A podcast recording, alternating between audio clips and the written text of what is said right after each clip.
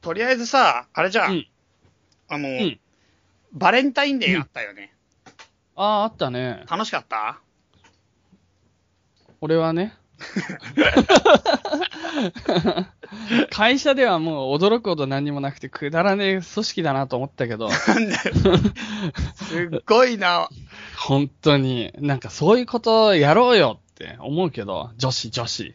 何やってんだよって思ったけど、うんでも、あの、僕のパートナーからは、うん。うん、手作りのチョコとチョコケーキを。あ恋人たちから。そうそうそうそうそう。いいな恋人たちで。うん。うん。そうなのよ。そうでしたか。はい。なるほどね。なんかもうう、んあ。れだね、バレンタインとか、なんか冬が嫌いな理由のいくつかの一つに、うんうんうん。冬は、だからその、クリスマスとかバレンタインとか、うん。そういうなんか、なんていうのかな。恋人がいないと成立しないイベントが多すぎる。わかるよ。俺もそれ嫌だったもん。長らく。もうずっと嫌だったよ。だから嫌なんだよな、あれな。なんか、無駄にドキドキさせて何にもないんかいそうそうそうそう、まさにそれだった。だからバレンタインの日は気づかないように相当努力してた。絶対に今日がバレンタインで気づかない。それ、それはバレてるだろ力んでた。すんげえ疲れたおかげで一日。う。なるほどね。わかるわかる。なんか、渡す側の気持ちになって、うん。渡せるように動かないとうん、時々一人になったりしないといけないだろうね、とか思うんだけど、渡私してくれそうな人が一人もいないから、うん。全く見込みない中で何やってたんだろうって思うよ。すごい自意識過剰だったんだな。みんなそう。思春期うっの。そそれは自意識過剰。マジか。みんなそうか。うん。そう思いますよ。そうでしたかね。俺なんかうさ、ん。番組始まる前のぼ冒頭の雑談始まってるもしや。始まってる予定だけど。出たー会社のことは、あの、悪く言って ない。そういう感じじゃなかったじゃん。俺は大好きだよ、会社。会社の女子みんないい人だし。本当に最高。うん。じゃあ、行きますか。そうですな。はい。3月、セカダス開始です。行け世界遺産と雑学の旅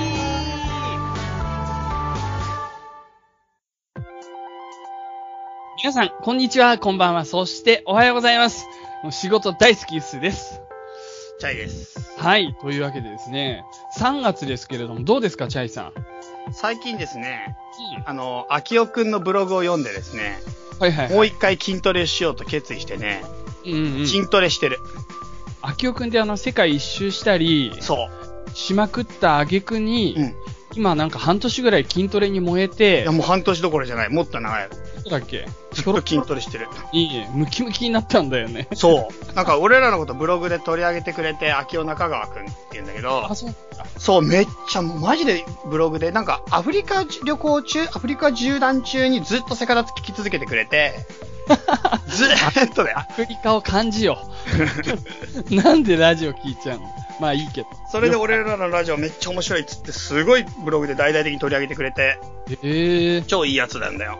で、この前ね、大阪オフ会で会ったんだけど、彼の、まあブログ読んでんだけど、俺、うん。それでさ、まあ、あ読んだらすっげえ筋トレしててさ、うんうん、うん。それにちょっと影響を受けて、久しぶりにちょっと俺も、もう一回今年はもうね、うん。もう本当に心身ともに大変革しようと思って、いいね。もう並々ならぬね、今年は決意はあってさ、戦の年って言ったけど、やっぱり戦と言っても、すべてを制するには、己を制するしかないからね、己との戦いなんですよ。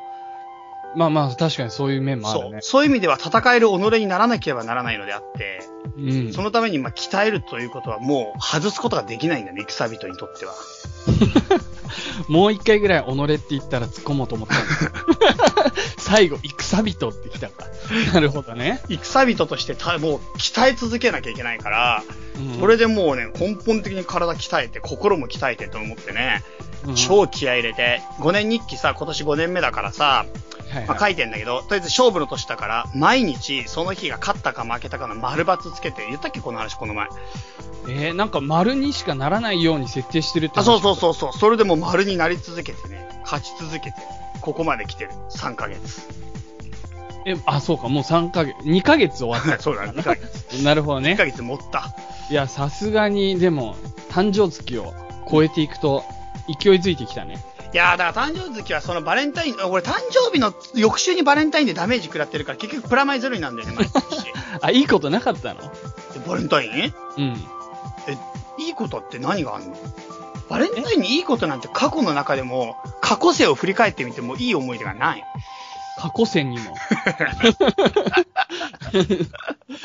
そうなんだ。俺だって去年のバレンタインなんて、うん、バレンタインの前の週ぐらいに確か彼女に振られて、誕生日の直前に振られて、うわわわわわ。そしてその子がその時に送ってくれたチョコレートがあって、それがバレンタインの当日に届いたっていう。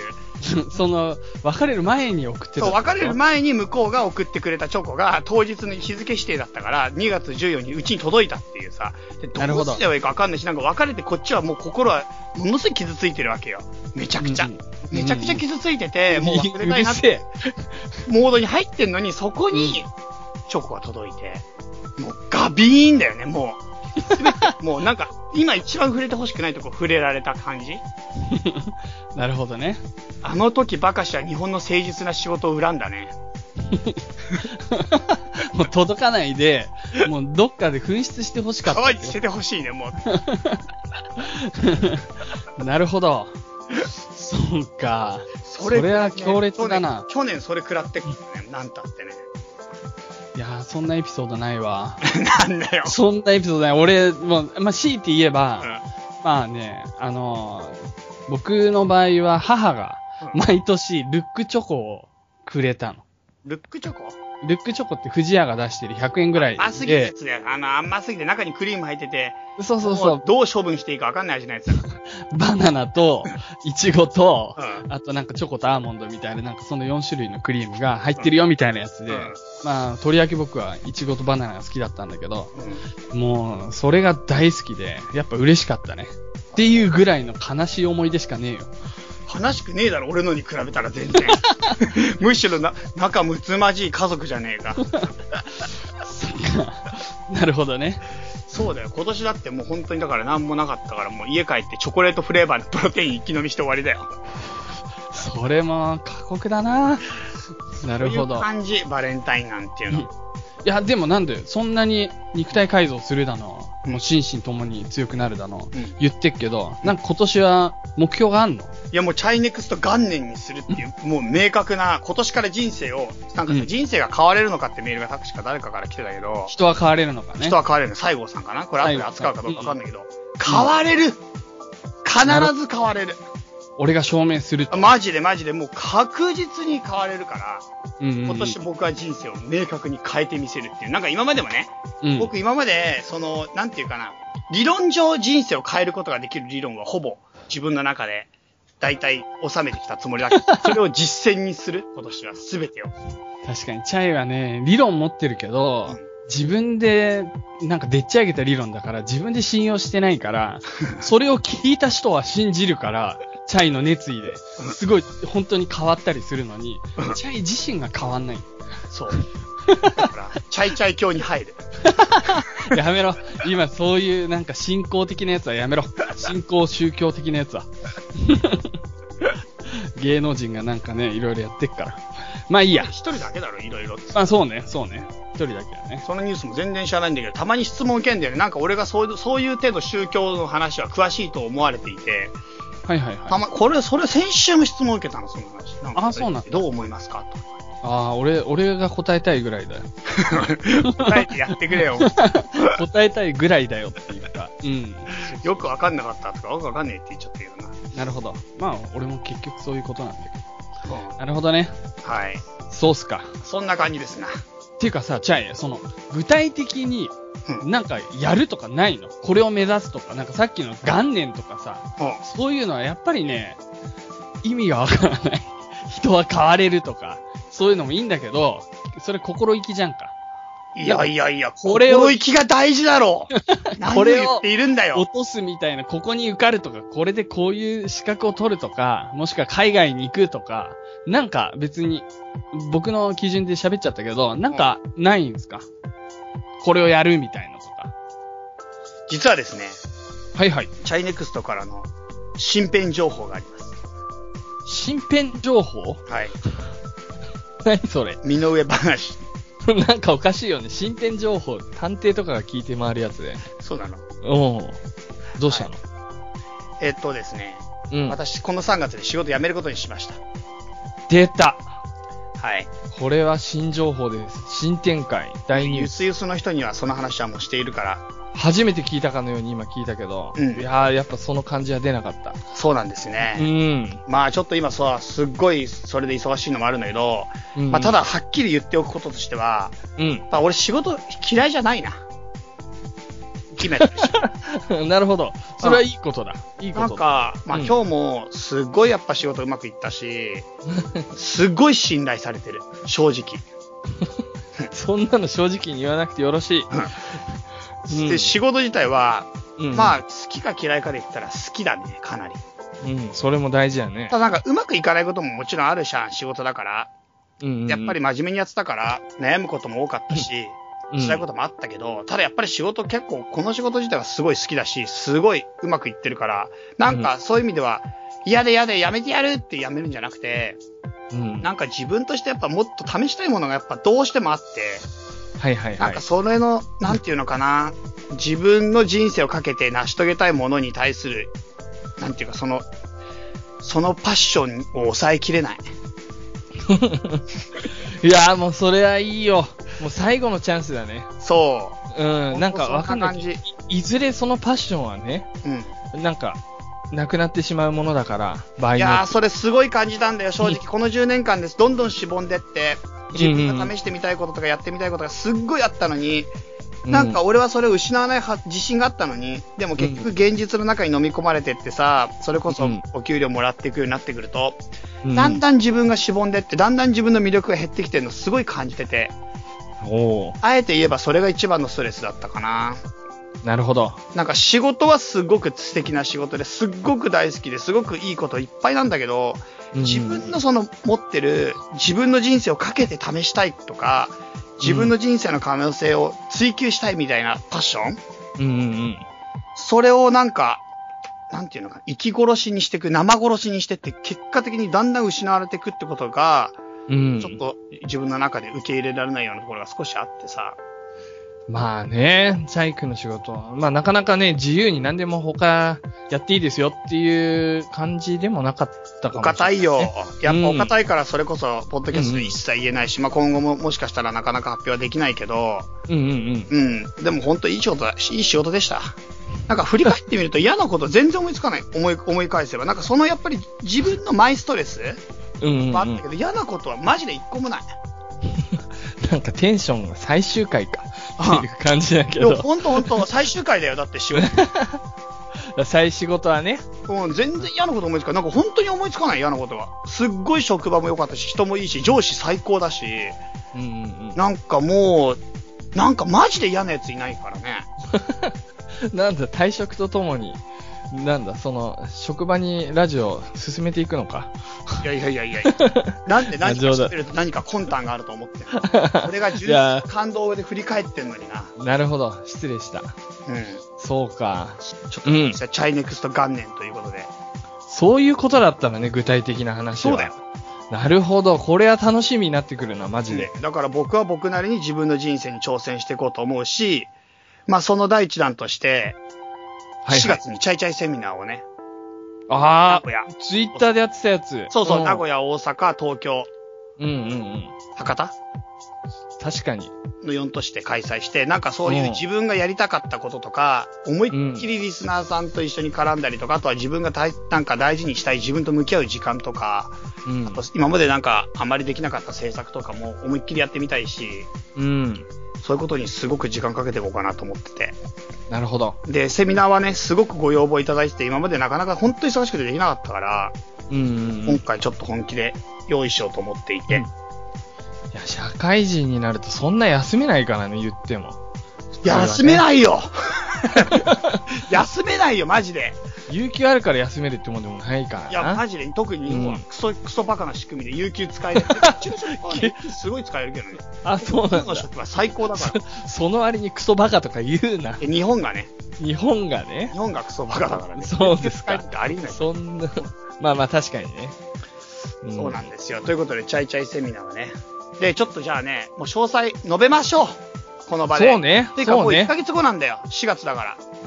いや、4月に告知したらもう遅いでしょうよ、スケジュール一週的間しにかない。からね。うん、よし。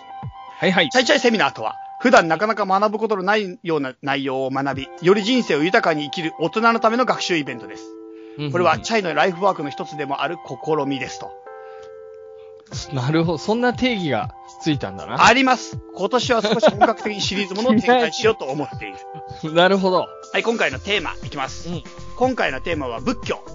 お、大変にご要望を多くいただいた仏教思想についてのお話と思っていると。で、第1回目は、仏教をちょっとシリーズ化しないと無理なので、1回で全部終われない。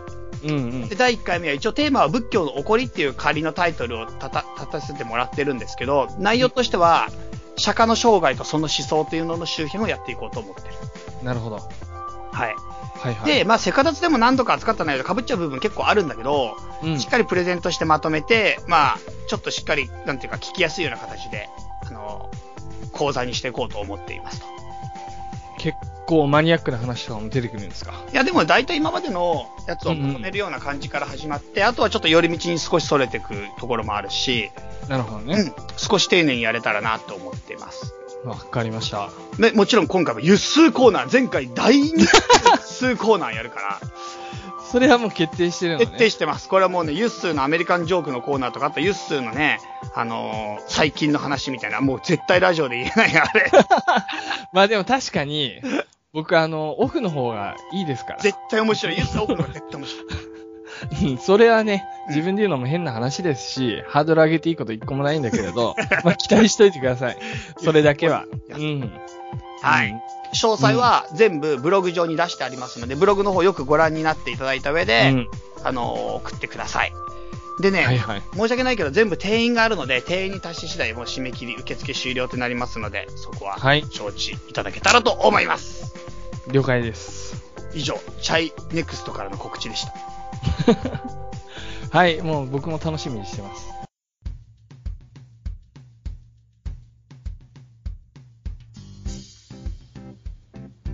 じゃあ本日紹介する世界遺産行きましょうはい。ブールジュの大聖堂、うんフランス共和国、文化遺産1992年登録、登録基準14うんうんうんうん。ということです。なるほど。聞いたことないっしょ。いやー、ほんと申し訳ないけど、うん全くない。私もだよ。 そうなの、うんそれじゃあそんな有名じゃないのかないやー、全く知らされてないね、これについては。うん。そう。およそ30分前に知った。そうですか。よくそれでできるな。これからうん30分ぐらいのトークを。いやー、本当にブールジュの大聖堂はね、うん。いや、なんか俺全然知らないからそんな大したことねえのかと思ってたんだけど、うん。かなり文豪の人々が絶賛している。うーん。 19世紀の文豪スタンダールっていう人を知ってますかあーでも、詳しいことは全然知らない。ほんと名前聞いただけだね。多分し名著として赤と黒書いた人かなスタンダールはほと思うよあと恋愛論とかも書いたんじゃないかな僕のおろぼろげな記憶ではねう。そうですか。読んでませんね。彼が言ったねうん。ブールジュの大聖堂に佇みキリストになったような不思議な体験をした、した。うん、おー。キリストになったような追体験をここでしたと言ういや、ちょ笑うとこじゃないね。 そう いや、なんか、全然何笑う何つもりが、何がわかるって思っちゃったけど、キリスト辛いよ。 すげえパッションとかいう映画、もう、やばいんだから、気絶しちゃうんだから、キリスト教とか見ると。いやいやそれお前が言 うねって話じゃないよねまあ僕、まあ確かに、僕なんてさら何にがわかるって非キリスト者が言われたくねえだろ。きせめてキリスト教徒なんだから、こっちは。クリスチャンですらない僕は言っちゃいまそしたうけだど。よ。まあ大丈夫、死んでんでしょその人も。さらに、バルザックって知ってるバルザック有名じゃん。バルザック有名でしょうん。このバルザックは、うんこのブールジュの大聖堂に対して何と言ったか。なんて言ったんですか これはですね、なんと、ブールジュの大聖堂はパリ全部より価値がある。ちょっと待って、おかしくないパリの中にあるんじゃないのあ、パリの中にないんだよ。あ、これあ、そうではないんだ。所がああ、それ安心した、安心した。それは良かった。1万円の入ってる財布がね、 なんていうのかな。この、この1万円は2万円の価値があるじゃないけど、なんかちうまい例財え。布に1万円以上の価値がある。当たり前だろって話でしょ。そうそうそう、まあそれに近い。そうそう、それが言いたかった。うん。そりゃそうだよ。この1万円はブー、ルジュにあるの。うん。うん、うん。地名ですよ。あの、フランス中部のサントル地方っていう、サントル地方っていう場所にブールジュっていう都市がありまして、うんうんそこにある大聖堂ですよ。うんなるほど。これがなんと、まあその、それよりちょっと北の方にパリがあるんですけど、うんそ。のパリよりも、パリ全部より価値があると言わしめるだけのものが、なんとここにあるんですな。本当ですかうん。そう。今日は、このブールジュの大聖堂について、若干語らいをしましょ 俺も、俺聞く、もうリスナーの気分で聞いてるんだけう。ど。うん。語らいね。わかそもっそもブールジュという都市は古代ローマの都市の名前でアワリクムっていう名前の都市なんですけど、た。へえ。このアワリクム自体が、まあちょっとキリスト教史上、まあ一つの、なんていうかな、あの、大事な都市であって、はいはい。どういう意味かというと、まあ早くも3世紀頃、うん3世紀には、まあ今回、ここら辺の地方、ガリア地方というんですけど、ガリア初のキリスト教徒診断、し教教徒の信徒団が設立された場所であると。うーん。で、まあ、この、アワリクムっていう城壁、まあ、ここにある城壁の上に立ってるのが、このブールジュの大聖堂と言われるものなんです。うんうんまあ、そういう意味では、比較的由緒のある土地に建てられた大聖堂ということなんですね。うん。なるほど。はい。これ今地図で見たけど、フランスのど真ん中にあるね。まあ、そうだね。うん。と、なるほど、なるほど。真ん中はのいちょい上ぐらい。まあ確かにちょい上ぐらいだね。そう。で、まっすぐ上に上がっていくとパリがあるみたいな。そうそうそうそうそうう。ん。なそういるうほ感どじね。はいはい。でね、まあ、これはね、本当にね、すごくね、異様な建物です。そうですかうん。画異像様をな見る建物。限り。異様な感じはしないですけど異。様な感じしないでしょ。うん。ところがこれはですね、まあ、幾多の不運がここの建物には襲いかかってですね、度重なる修復を繰り広げられてるんですね。うーん。で、なんか建築様式って普通はなんたら建築方式って言うじゃないですか。この前もご指摘まあ、よく言うゴシックとか、ありますね。ロマネスクとか。うん。それがなんと分類できない。うーん、混ざってんだ、いろんな混世代ざにりすぎちゃったまったてがやつなんだね。て直すとき、最新のトレンド取り入れちゃってんだ。そういうわけ です。はい。まあ、でもすごい、確かに建物すっごいね、これ、なんか、全部森のなんか、なんていうの、いやラーメン二郎みこたれいな。をちょっと説明しようと思うんだけどうも、んまあ、現在の建物は11世紀にもともと建てられたロロマネスク様式の大聖堂を全面的に改築した代表的ゴゴシック様式の一つとなっていると。うん。うーとん。ころがその建築には多くの紆余曲折があったっていうことなのね。うんうん。で、まあ南の方の塔っていうのは14世紀の初めに傷み始めて、うんまあ、時のブールジュ大司教を慌てさせてですね、まあ、なんでこんなことになったかというと基礎工事があまりにもずさんだったの。うんまあ、あるあるある。そう。で、ひびが出て、やがて塔が傾いて、あら、まあ、この新郎っていう、まあ、廊下っていうか、中のさ、大きいところの、うん、ところがな、ちょっともう歪んできちゃってっていうか、危なくなっちゃったってわけよ。うんうんうん。そのために、まあ、あの、修理費捻出の寄付を集めて、はい。まあ、この外側、ファサードっていうんだけど、外側のファサードの南側に巨大な控え壁っていうのを作って、倒壊を食い止めると。なるほど。そう。それで、その時に、まあ、窓を新たに作る必要が生じて、そこに新しい窓をつけて。うんなるほどう。んそれ仮のものじゃなくて、うん。割としっかりしたものを作ったんだ。そうだね。うん。まあ、そんなことから始まるんだけど、はいはえっい。とね、あのーそうだな、ちょっとこれ全部じょ寄っていくとね、うん。そうだね、巨大な控え壁で補強した後に、今度16世紀初めには、うん。北の塔が倒壊。おーっと。それそをうです今か度ルネサンス様式で再建。ええその後ですね、1562年には宗教戦争が起こります。なるほど。ここの場所でですね。あこのの、場所で。ユグノーっていう人たちがいるんですけど、うん。カルバン派の新教徒の人たちなんだけど、うん。この人たちと、あの、戦っちゃうんですね。まあ、要するに新教、新、なんていうかな。あの、プロテスタントだよね。うんうんうんうんが戦っちゃってさ、うん。うん。このカトリックの人たちと。はいはい。そんで、なんと宗教戦争の際に攻撃を受けて、正面と内陣が破壊されちゃったの。あらららら。中身もね。うん。で、また補修工事が行われたのが19世紀。うん。この時、側面の控え壁や屋根の上に、過剰なまでの装飾用小戦闘が建てられてしまい、その結果、大聖堂の外観はより複雑で統一感を欠くものになってしまった。まあ、確かに、うんあのー、すごい、なんていうのかな、36歳の誕生日に太いろうそく売り切れてましたみたいな感じにはなっ てる。ちょっと、うまい例えがさっきから来ないんだよね。全然来ない ね。今日は全然来な今い日。来ない日。はい、全然来ないけど。うん、まあ、やるでやもるやる。惜しいところまでは行ってんだよね。うん、そうそうそうそう。スッといかねえから。そもそもそういう日も36歳でたた立てねえがも う。本当立てるよ。立てね え。そんなやついねえ。はい。なるほどまあその中で何が言いたいかっていうとね、うん。そもそもロマネスク様式から始まったのに、ゴシック様式でさ、うんものすごいさ、高さを強調する、その、なんていうのあの、ものをさらに付け加えて、さらにルネサンス様式まで付けちゃって、 もう何でもありみたいな状態で、その回収回収の中でさ、もういろんな様式が入り混じってしまったっていうことなの。なるほど。まあ、これだけあればそうだね。そう。うんという。ことで、様々な建築様式が混然一体となったのが、ブールジュの大聖堂なんですな。で、その混然一体となったものが素晴らしいって言ってんだね、でも文豪は。まあ、文豪たちは正直見てんのは、そのさっき言ったスタンダールうん。が見たときは、その状態ですね。なるほど。うん。まあでも確かに、そう言うほど、なんていうのかな、統一感変えてはないよ。色とかが一緒だから。ああ、うんまあでも元、はめっちゃシンプルだったの。なんかあ、そうなんだ。元々の本当は。シンプルな感じには全然見えないね。うん。なんか元々はね、奥行きが124メートルで、幅はフランスの大聖堂で最大級の41メートルに及ぶ堂々たる建築物。へえ。うん。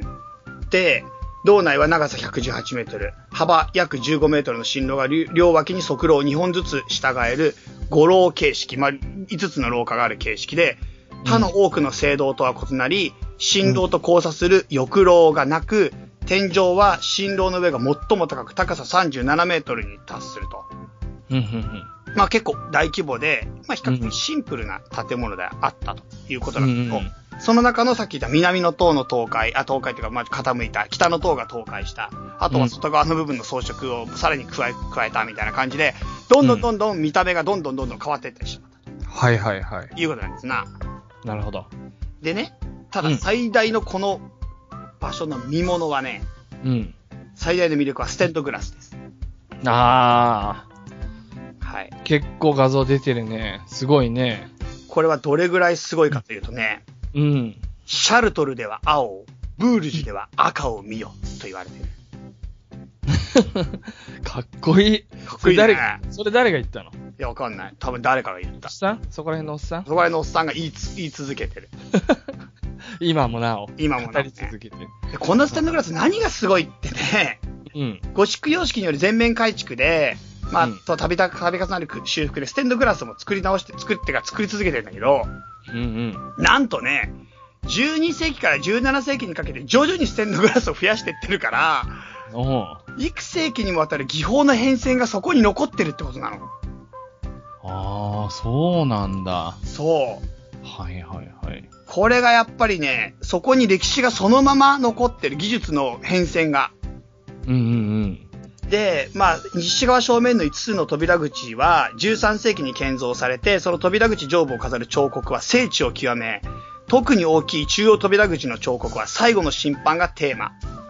幸い幸いにも16世紀の宗教戦争による破壊を免れ、建築時の姿をほぼ完全に保っていると。うん。うんんいうことで、まあそういったすごい彫刻もあると。なるほど。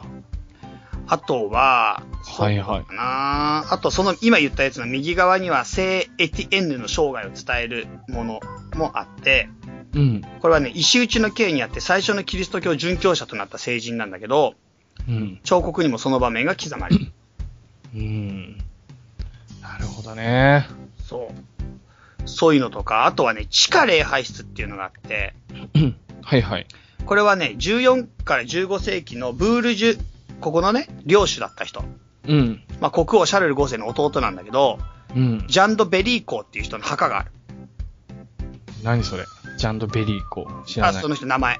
うんうんまあ、この人はね、芸術の庇護者として、このブールジュを芸術都市に発展させて、町の名前を国中に届かせた人物っうん。なるほど。て。そう。これはすごいね。確かに。そうなんですね。で、まあ、あとは12の窓から陽光がね、すごい中に入ってきて、うんうん。今言ったこの地下礼拝室なんだけどね、うん。 13世紀にフランスで作られた中で最も美しいと評されていると。へえ。まあ、ベリー湖が眠っている場所ですな、そこが。なるほど。まあでも確かにう、んステンドグラスが綺麗なところとかって、なんか写真とかで見る限りは、うんあ、意外と暗いなとか思う時あるけど、うん。ここは、まあ、その、地下礼拝室に光届くぐらいで、うん明るいね、写真見る限り。すごうんく。うんうん。うんそうです。うん光が結構来てます。なるほど。そんな感じなんですね。ええフランスもいいな、行きたいな、また。そうですな。ここね、なんか、本当に、やっぱりでかいね。 結論それうん、でかい。ほんとでかい。いろいろ。いろいろ。 うん。そう思うね。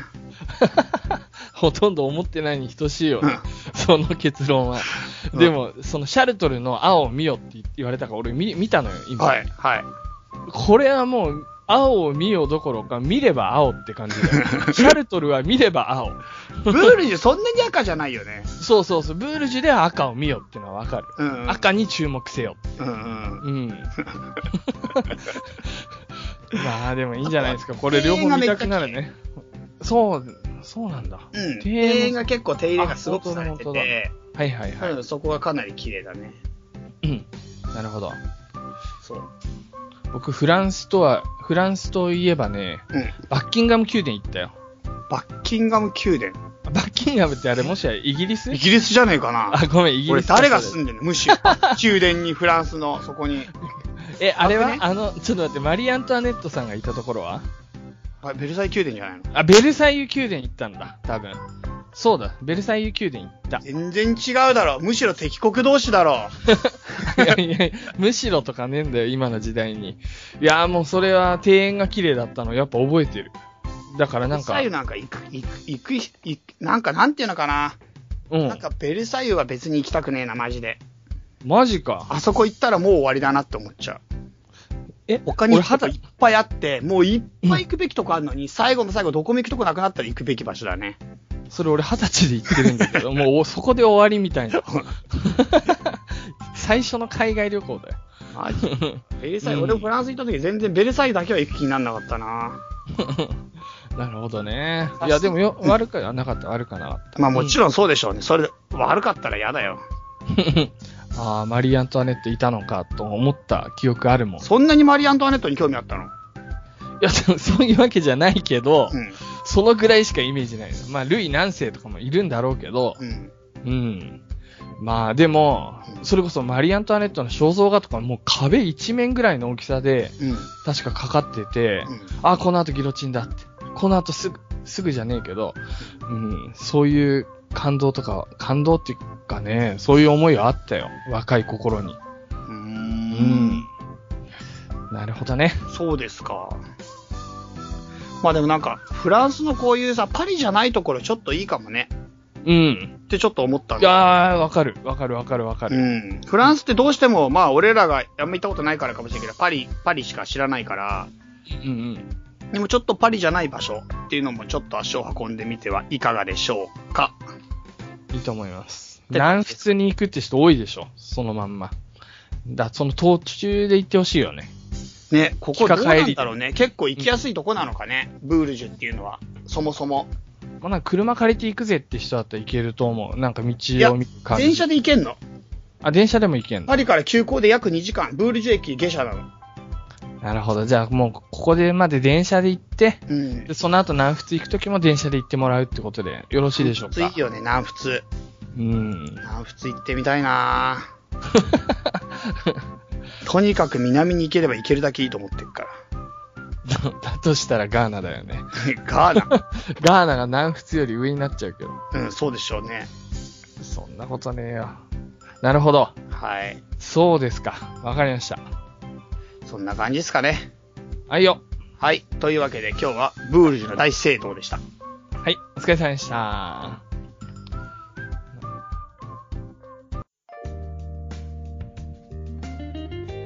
僕たちの雑談のコーナーおおーそういうこ、え、もうすごいね。2回目にしてちゃんと定着できそ そうね。う。うん。これはね、実は反響がすごいあったんですよ、前回のやつ。これ、早速紹介してもいいですかほいほいほい、どうぞ。。はいい。エドテックとミネルバ大学の話を聞きました。という件名で、チャイさん、ユッスーさん、そしてリスナーの皆さん、こんにちは。第59回、無料限とエドテックの話を聞きました。ここに来ての新コーナー解説おめでとうございます。えーこちらはですね、待って待って、西郷さんね。ね。うん。お、西郷さんね。はいはいはい。はい。えー雑談のコーナーの内容に聞き入りました。ミネルバ大学のお話は興味深く、自分でも調べてみましたが、全文英語でびっくりしました。うん。非公式ながら日本語で書いてくれているホームページがありましたので確認しました。目から鱗とはこのことですよね。おーオンライン授業でありながら実際に世界各国を回り、いろんな文化といろいろな人種の人と同じ体験をし、あらゆるテーマに対して考え、そしてそれを実践していく。しかも、個々の課題などをこなしつつ、またゼミのな仲間たちと過ごす。こんなすごい教育機関があるのか、と関心を持ちました。うん。日本の教育がいいとか悪いとかは別として、そういう教育しか知らない自分は、ぜひともそのような環境で勉強してみたいと心から思いました。うん。俺も思った。ね。うん。現在の技術の進歩や情報量の増大なので、これからは多種多様な考え方、またそのスピード感に対してアレルギーを出さずに順応できる力がより必要だと自分は思っています。そんな時代に生きる現代人である自分たちは、これからも新しいものと古いものを融合させて進歩していき、世の中の役に立てること、また次世代に残していくこと、これが大事なのではないかと思います。うんそういう中で今回の話は本当に心に響きました。ありがとうございました。っていうことでね。おい。さらにね、ちらっと、セカダツ大が創設されたら絶対に一期生として入学します。ガーナでもタマテックへでもどこへでも入試を受けに行きます。マジか 言よっ。てくれてますね。西郷さん、ありがとう。う。本当に。うん。一期生ね。まあちょっとそれはもう本当に裏口も用意しよ う。ほんここもこういうメールをもらったからにはね。 うん。そう。一期生から暗雲立ち立ち込めるな。なんかもう、裏口入学。 初代学長ね、俺ちゃんとそれまでひげ生やしとくから。うん。ミスが。はい。というわけで、ありがとうございます、西郷さん。最後はいさん、ありがとで続いて、ソフィーさんからメールいただきましたう。。おい。はい。こんにちは、こんばんは。おはようございます。えーっと、ソフィーと申します。いつも楽しい配信をありがとうございますお。い。えーサイレントリスナーに徹しようかと思いましたが、うんエイドテックの話、ぜひお話、ぜひメールを送りたいと思い、メールを書いている次第です。うん大変興味深く聞きました。うん私も教育、年を重ねても学び続ける姿勢には大変興味を持っています。実は私、学校の先生になりたいと思っていまして、うん今それに関する勉強もしています。えー。勉強すればするほど知識を得ることはもちろんですが、それをどう活かすかというところに重きを置くべきではないかと思うのですう。んミネルバ大学は自分でも少し調べていましたが、かなり革新的だと思いました。そして理想の教育の形かもしれないと感じました。ユスさんが言っていた国際教養大学は知っていましたが、改めて見るとやっぱりすごいのだなと思いました。うん。そもそも全ては教育によって人は成長できるのではないのかと考えています。うん。学ぶ姿勢によっていつでも変わることができるとも考えています。うん。日本の教育また世界の教育についていつか特集として語っていただきないいただきたいなと思ってますということですねはいありがとうございます教育の話することあるな、いや、教育の話、もう本当に僕の、うん、あれだね、一番のテーマになるやつなんだけど、実を言うと、はいはいはい。こんなにみんながすごい肯定的に反応してくれたり、興味を持ってくれてるってのはかなり嬉しい話ですな。ソフィーさん。さすがソフィーって名前をつけるだけあるね。本当だよ。知な恵んか、うん。賢い。ねえ、リスナーさんでも教員の人いるよね。あんまり教えてくんないけど、でもね、何人か聞いたことある。オフ会で僕もあった。ねえ、なんかそういう人からもちょっと現場の声みたいの聞かせてもらえたりして嬉しいね。え。確かに。ねえ、せっかくだから、こんだけいろんな人いるんだから、いろんな話聞きたいですな。本当ですよ。教育はもう本当に僕もうん3番目ぐらいに重要視してる。はい。 続いて、えー、エイさんからですよ。お、エイさんエイさん知ってる知ってるよ。超エイさん仲良しだから俺言っとくけ ど。俺エイさんに今年年賀状送ろうとしたんだけど、エイさんからもらった住所の紙がなぜか見つからなくて、どうしても送れなくて、それで送れなくて、でも、なくしたってこと言えなくて、今まで来てる。はいはい。エイさんに伝わったな、2ヶ月遅れで。えーユッスー様、チャイ様、こんにちは、エイです。メールを送るのは送り遅くなりましたが、今回も早速聞きました。面白かった。ありがとうございあまりすが。とうございます。世界遺産もさることながら、雑談はワクワクしましたよ。おう大学名はチャイテックユスバニ、 ユスバニシティなんてのはいかがでしょうかかっこ笑い。なんでユスバニシティって。いいじゃん。スバニシティ。ユスバーシティでいいでしょ。なんでユスバニーなんて。バニーなんかねバニー入っちゃった。バニー入ってる方がいいでしょ。チャイの好きなね、うん鳥、鳥じゃねえや。 ウサギ入ってる。うさまあいぎいいいよ。や。学ぶっていうことがもっともっと充実したものになりそうでちょっと興奮しました。うん。これからも更新楽しみにしてます。っていうことですね。そうエイさんありがとありがとう、ありがとう、エイさん。う。短いけど最高に嬉しいね。この感じ。うんうん。まあ、ちょっとこの名前は検討します。はい。えー続いて、さらにもう一件だけ紹介させてください。ユスバニシティユスユニバーシティになっちゃう からね。それ採用すると。 ユスバニシティユニバーシテそィ。うやべえな。ユスバニシティそのうち消されるやつだな。 チャチャイテックだけでいいんじゃねってなるやつだな。まあいいや。えーミネルヴァの件。チャイさん、ユッスンさん、こんにちは。えーこちらはダックさんですね。女性でしたね。ダック失敗しましたよ。今、完璧 に、あの、なんだっけ、今の声、今の声、あいつだろ。違うやだ、よ。やだ、やだ、やだの声だろ、やだ。矢田くんじゃねえよ。矢田くんもっとかっこいい、かっこいい。今、ややだやかな。声だったよ、前回やったやだくんだった。上質な声だ。チャイさん、ユッスーさん、こんにちは。ミネルヴァ大学のだっ話てが女子じゃないのこれ、違う、これが矢田くんの声。え、まあ、わかんない。わかんないよ、それ。 ちょっと読ませ。て、ダックに戻らして。はい、ダックのダ話ダックに帰りたいんだよ、俺ダは。ックの。ミネルヴァ大学の話が刺さりすぎて思わずメールしてしまいました。えエドテックの盛り上がりはよく言われていることですが、ー、うん、すごいね、意識高いね。赤い。うん。そのような先進的な大学が注目を浴びていたなんて知らず、とても勉強になりました。うん、折り組みとして本当に面白いし、何よりもそういった革新的なプログラムに様々な人が共感し受け入れられ、優秀な人が集まってくるというところが、さすがアメリカだと感じました。うん。うん、一方日本ではこうはいかないなと思ってしまったところもありますと。うえーまたコミュニケーションをテクノロジーの力で可視化して測るというのも面白いですね。というか、評価の考え方が今の時代はそうなるのかと、受験戦争、偏差値競争戦争の中で生きてきた自分の学生時代を振り返ってなんだか虚しさを感じてしまいます。今の学生ってすごい。えー、セカザツも若ん、干21世紀だからね、 今ね。21世紀。忘れちゃいけないよね。うん。うん。セカザツも若干ミネルバナイズして、ライブゼミ形式を採用したら面白いなと思いました。いつものセカザツをライブ配信して、リスナーがチャット参加する形式、なんかニコ動みたいになりそうですね。デジタルオフ会でもいいですね。うんオンラインだからオフ会じゃないか。かっこ笑い。音階やる音 階。初めての試はいみ、音階。音階やる音階いいかもね、意外に。うん、いいねで。もなんか、複数の人の声が入った時にガシャガシャして聞こえなくなっちゃうんだよね、何もね。いや、だからね、ほんと申し訳ないけど、やっぱうん、声っていうよりは、皆さんはコメントで参加してもらえるような形で、で、それをバンバン読みながら、うんあリアルタイムでこう、ニコ動だね、完全に。あ、YouTube でもそういうのやってるよ、今。なるほどね。まあ、だから、チャイチャイセミナー今、それ動いてやってるけど、やっぱオンラインでやるのも結構面白いかもしんないね、本当にやるなら。うんうんうんうんうんうん。そういうのもあっていいね。うん、ちたょだっ、と、世界中の人そうだ参加な。できるからね。そのテクニカルな面でちょっとサポートしてくれる人いたら、連絡ください。そう、うちはテックの話好きだけど、さす、さほどテックがねえんだよな。そうそう。テックがないから。えー実は、実は、以前のユース氏のフィンテックの話は面白いなと思っていたので、また気が向いたら、テックネタお願いします。うん相変わらずセカダツ面白いですあ。セカ嬉しいなダツ、いい方ばかりだから、忙しいので無理をなさらず配信を続けてください。的なことを祭りでおっしゃられていますが、多少雑でいいからなんなら毎週配信してください。楽しんでって楽しみなんでと言いたくなってしまいます。すいませんっていうふうに。嬉い。しいね、ダックいいな、ダックいい子だな。本当にダックいい子だって言ってんだろ。大事にしなきゃ ダメだよ、こういう子は。そうだな大事に。そういうタイプ多いから、本当うに。ん。そういう人が本当に魅力持ってるから。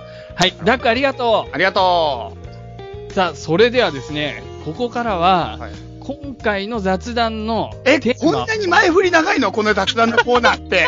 毎回それに対する反響をこんなに長い間読んで本題に入んの今回は第1回だから、もう全部紹介させてもらったの。思いやられるよ、今。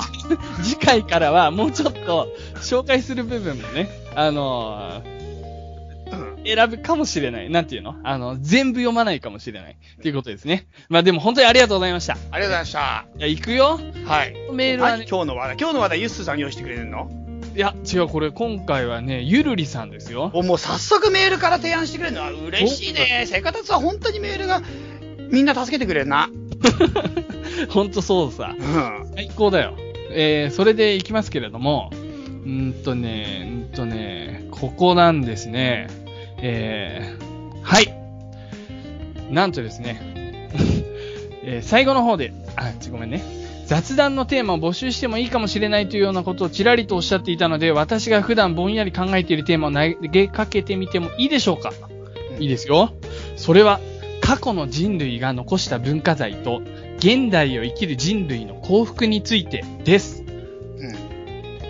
えー、おととし、えー中東に残る素晴らしい遺跡の数々をイスラム過激派組織のアイシルが次々と破壊しているというニュースを目にしました。うんその中に私は個人的にものすごくかっこいいと気になっている古代アッシリアの人頭有力のお牛像もあり、親しい人が死んでしまったかのような悲しい気持ちになりました。うんで、まあ、この件についてみると世界中が激怒した、ユネスコは戦争犯罪だと非難した、などと遺跡を惜しむ声がたくさん上がっていて、多くの人々が人類にとっての大きな損失として真剣に受け止めているのを感じました。うん一方同じ年、日本では北陸新幹線が開通しました。私の住む富山県では、小竹貝塚という縄文時代の遺跡の真上に新北陸新幹線の橋桁がドーンと立ってしまいました。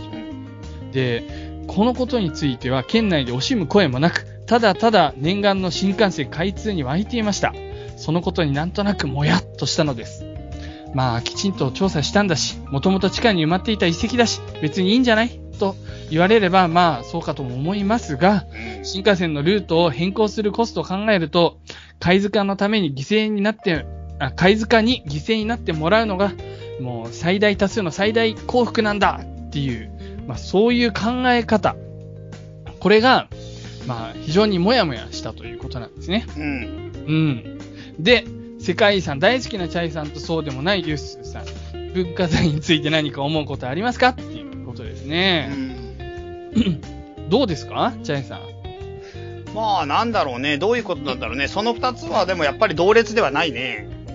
うん。一つは一方的な破壊ね、破壊の上、破壊行為は、誰かがそこには悲しみがあって、その悲しみを、なんていうかな、みんなが嫌がることを無理やりやってる状態なのと、もう一個は誰も別に、誰もっていうの言い過ぎだな。まあでもうん嫌がることが比較的少なくて、みんなで一応話し合ってやるべきことはやった上で、じゃあこうしようっていう合意がされた上で行われてることだから、どちらの方にも賛成派反対派はそれぞれあるかもしれないけど多数の人は反対してるそのただの破壊活動と多数の人は賛成してる新しい技術の導入っていうのは、まあ、け同列で全く同列の話じゃないねうん。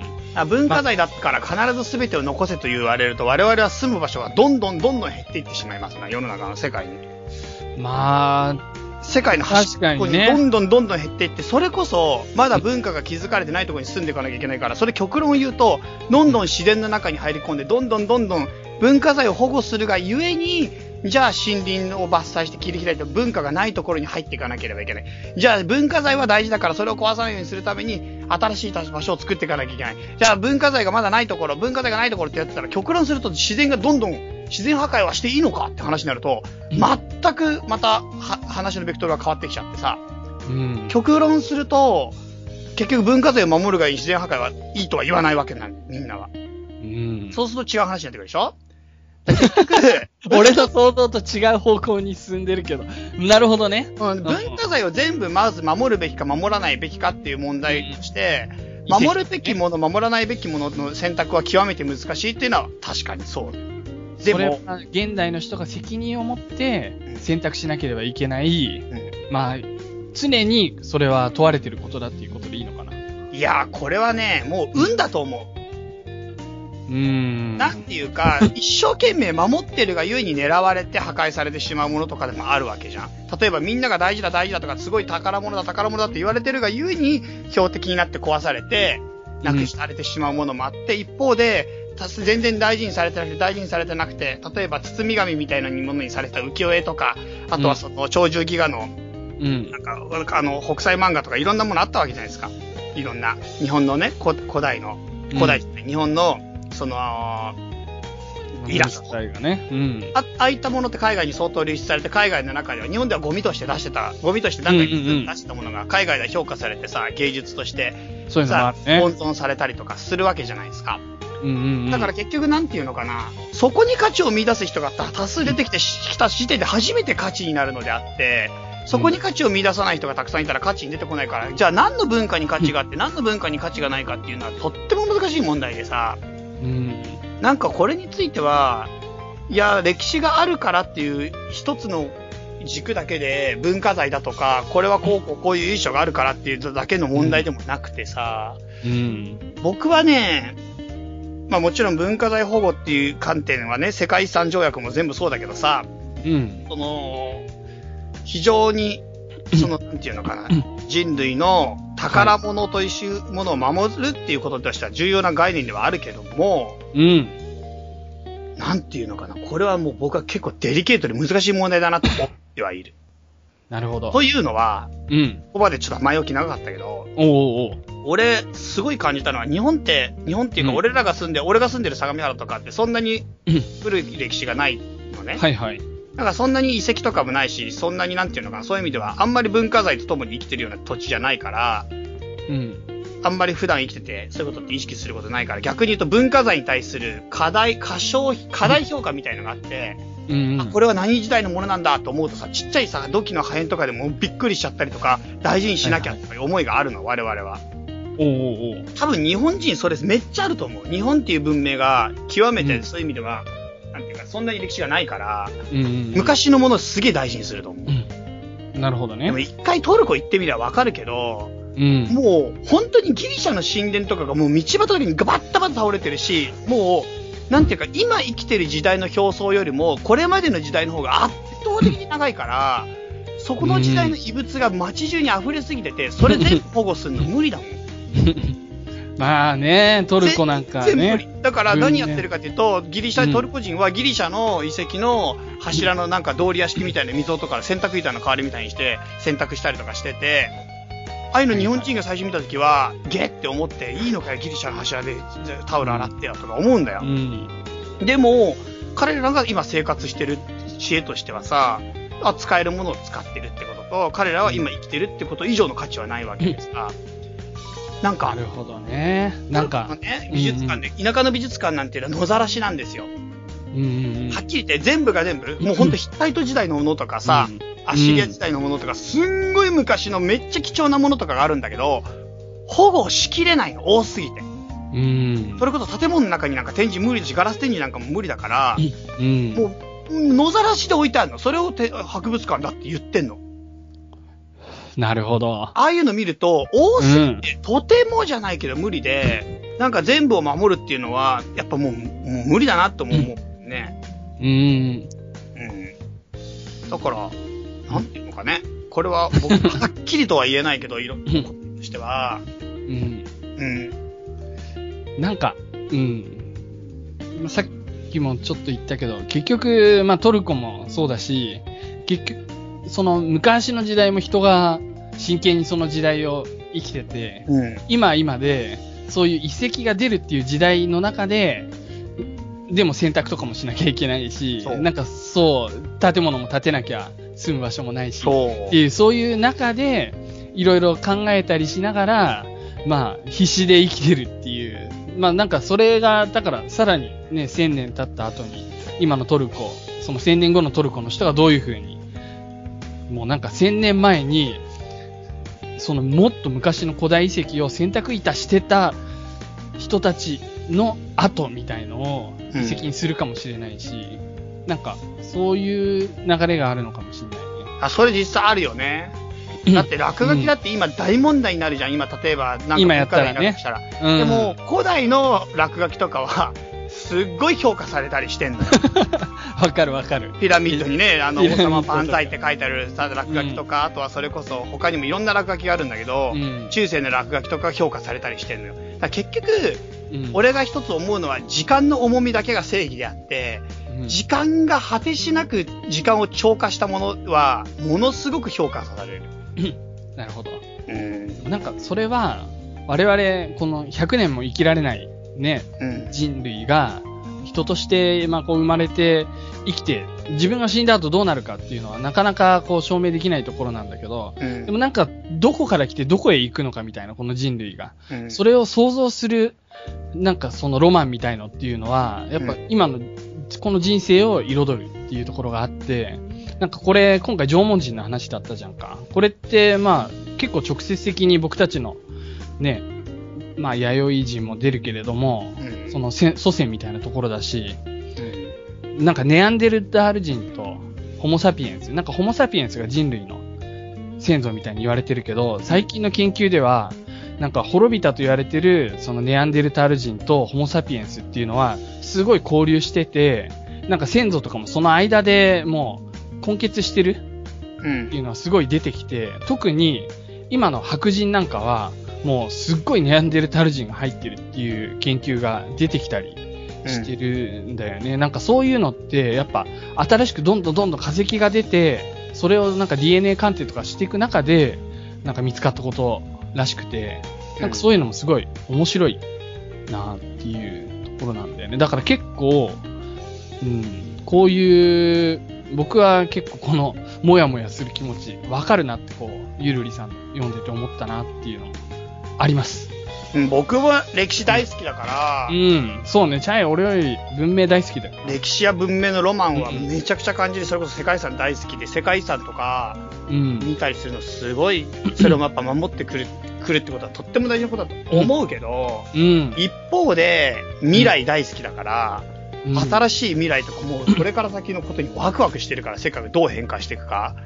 で、なんか歴史が未来の足かせになってはいけない。これ僕は人生においてもそうで、過去が自分の未来を閉ざしてしまってはいけないと思うんだよね。うん。常に未来は開かれたものでなきゃいけなくて、常に未来は自由と希望の塊でなきゃいけなくて、うんそのために過去の、過去の歴史や過去の自分の人生は、うん自分を支える自信でなきゃいけない。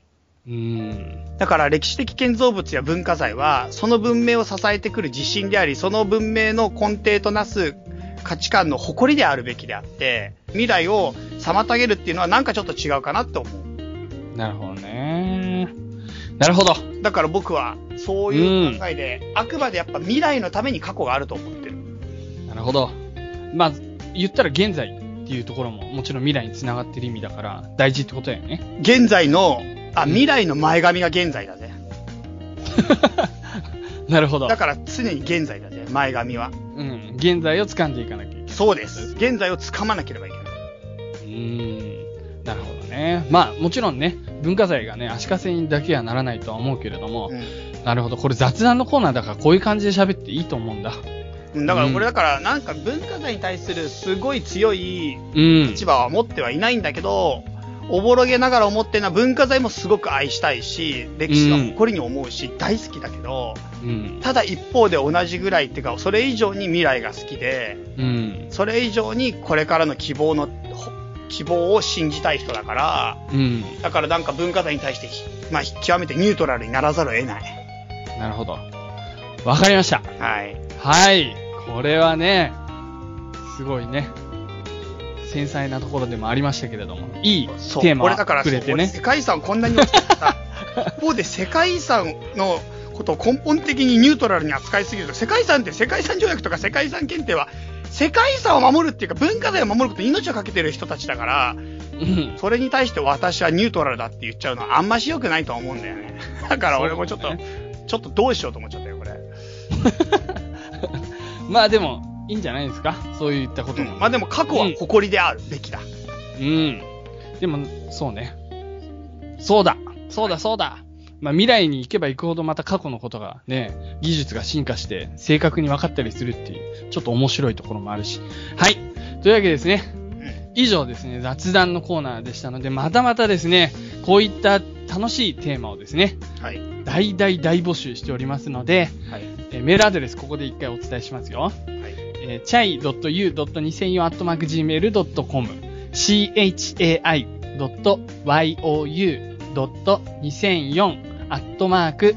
chai.you.2004.gmail.com あとはまあ、ハッシュタグにセカザツってカタカナで入れてね、まあいろいろ感想でもいいですし、次のテーマこういうのがいいなとか、そういうツイッターを通してでも気軽にあの意見くれたら嬉しいです。ツイッターね、やっぱ盛り上げてきてね。やっぱね、ツイッター相当今、セカダツの中でうまく活用できてる感じがあってね。うんうんうんうんツイッターで人がどんどん繋がってってるし、うんやっ。ぱツイッターで結構面白い試みじゃないけどね。あうる。ん。だからツイッターいいね。やってこう。もっともう大募集する。ツイッターぜひぜひ。で、ハッシュタグセカダツでつぶやいてくれれば誰か多分絡んでくれる。うん、そうね。うん。うちらも100%ハッシュタグ、セガダツアイ確認するしね。チェックしてる。うん。はい。よろしくお願いしますよ。ろしく。はい。以上、僕らの雑談のコーナーでした。は。はいはい。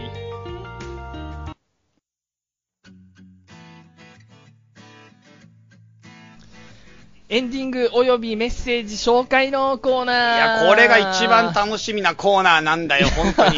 しかも、ゆっすそれーじさゃんがさダメなんだけど、そうなんだよ。うんでも、ゆっ確すかにーさんが今回めっちゃ体調崩したでしょ。そうだねそれでために、このコーナーまでに、まあ、一月とは言わないけど、少なくとも半月ぐらいはかかって るからね。最初の病み収上録かがら。りですね、本当に。相変わらず。いやいや、でも。これはもう本当に楽しみだった。楽しみですよ。本当に読みたいメール、うん盛りだくさん。さあ、早速行っちゃってください。はい。じゃあ、まずはですね、はい。台湾を楽しみながら老後を暮らすおばあちゃんさんからですね。おう。おばあちゃんさんってのも変なんだけど、うん。えセカダズ大ファンです私は台湾に住み始めて1年弱の73歳のおばあちゃんですわお。これすごいねすごいよ。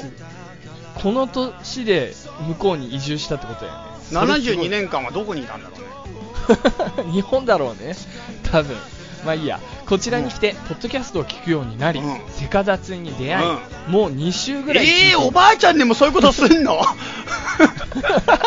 すごい、えー気になる回はもっと聞いてるかな、ええおお二人の話の深さにこの年の私ですがいちいち納得うわおね それは本日本当人にの恐縮恐縮極まる、そうだうねん、 日本人の宗教観や人生の心構えなどについても、うんこれまでを多忙に駆け抜けてきた私にとってうん本当に楽しみながら聞かせてもらっています、えお二人の話で私と若い世代をつないでもらっている感覚もあります、え真剣トークも雑学を学ぶことばかりこれからも楽しみにしていますということですえいねやーこのメーありルがすとうございますげえ嬉しいそのおばあちゃんからくれるもらうメール嬉しいんだよね俺正直わかる、うんなんだろうねなんだろうね全然おおばあちゃん子じゃないんだけど俺おばあちゃん子やだっっぱたおばあちゃんすごい好きだねううんん本当にすごい嬉しいそうしかもねこのメールに大感動してね今度ねうちのリスナーさんでね、台湾でねボランティアで、ね、行く人いるんだよはいはいはい、その子が台湾にに今年から住むって言ってたから次のチャイチャイ会は台湾でやる、あ台湾あのはいはいはいチャイチャイ会で会った子ねチャイチャイ会で会った子あがーそうか台そうか湾に行くっていうから、うん次回今年中に台湾チャイチャイをやろうと思っててその時にこのおばあちゃんぜひ来てほ しい僕はもうだからもう台湾のあのめおめ茶美味しいお茶をみんなで飲みながらあれやろうぜ、あうんうんの大行地食おうぜ、大行地、うんあの甘い餃子みたいな餃子じゃねえよわかんない餃子じゃねえどちらかというとゼリーだ よ、あそうなんだ、うんそっちかそうだよちょ俺っと高校時代ずっとバーミヤンでバイトしたんだから想像と全然違う 大した差はねえな、知識に多分。それを聞い た限り。台湾はね、僕もね、行きたいけどまだ行ってないうん国地域の結構ベスト3にずっと入っている。やー俺も台湾めっちゃ行きたいけどね、うん。なんかあれだよね島がやっぱ遠く感じる沖縄とか台湾とかあ、そう。んなんかなんか、ああ、はいはいはい。思わないいや、なんかね、うん、思わない。い やぜひ行きたい。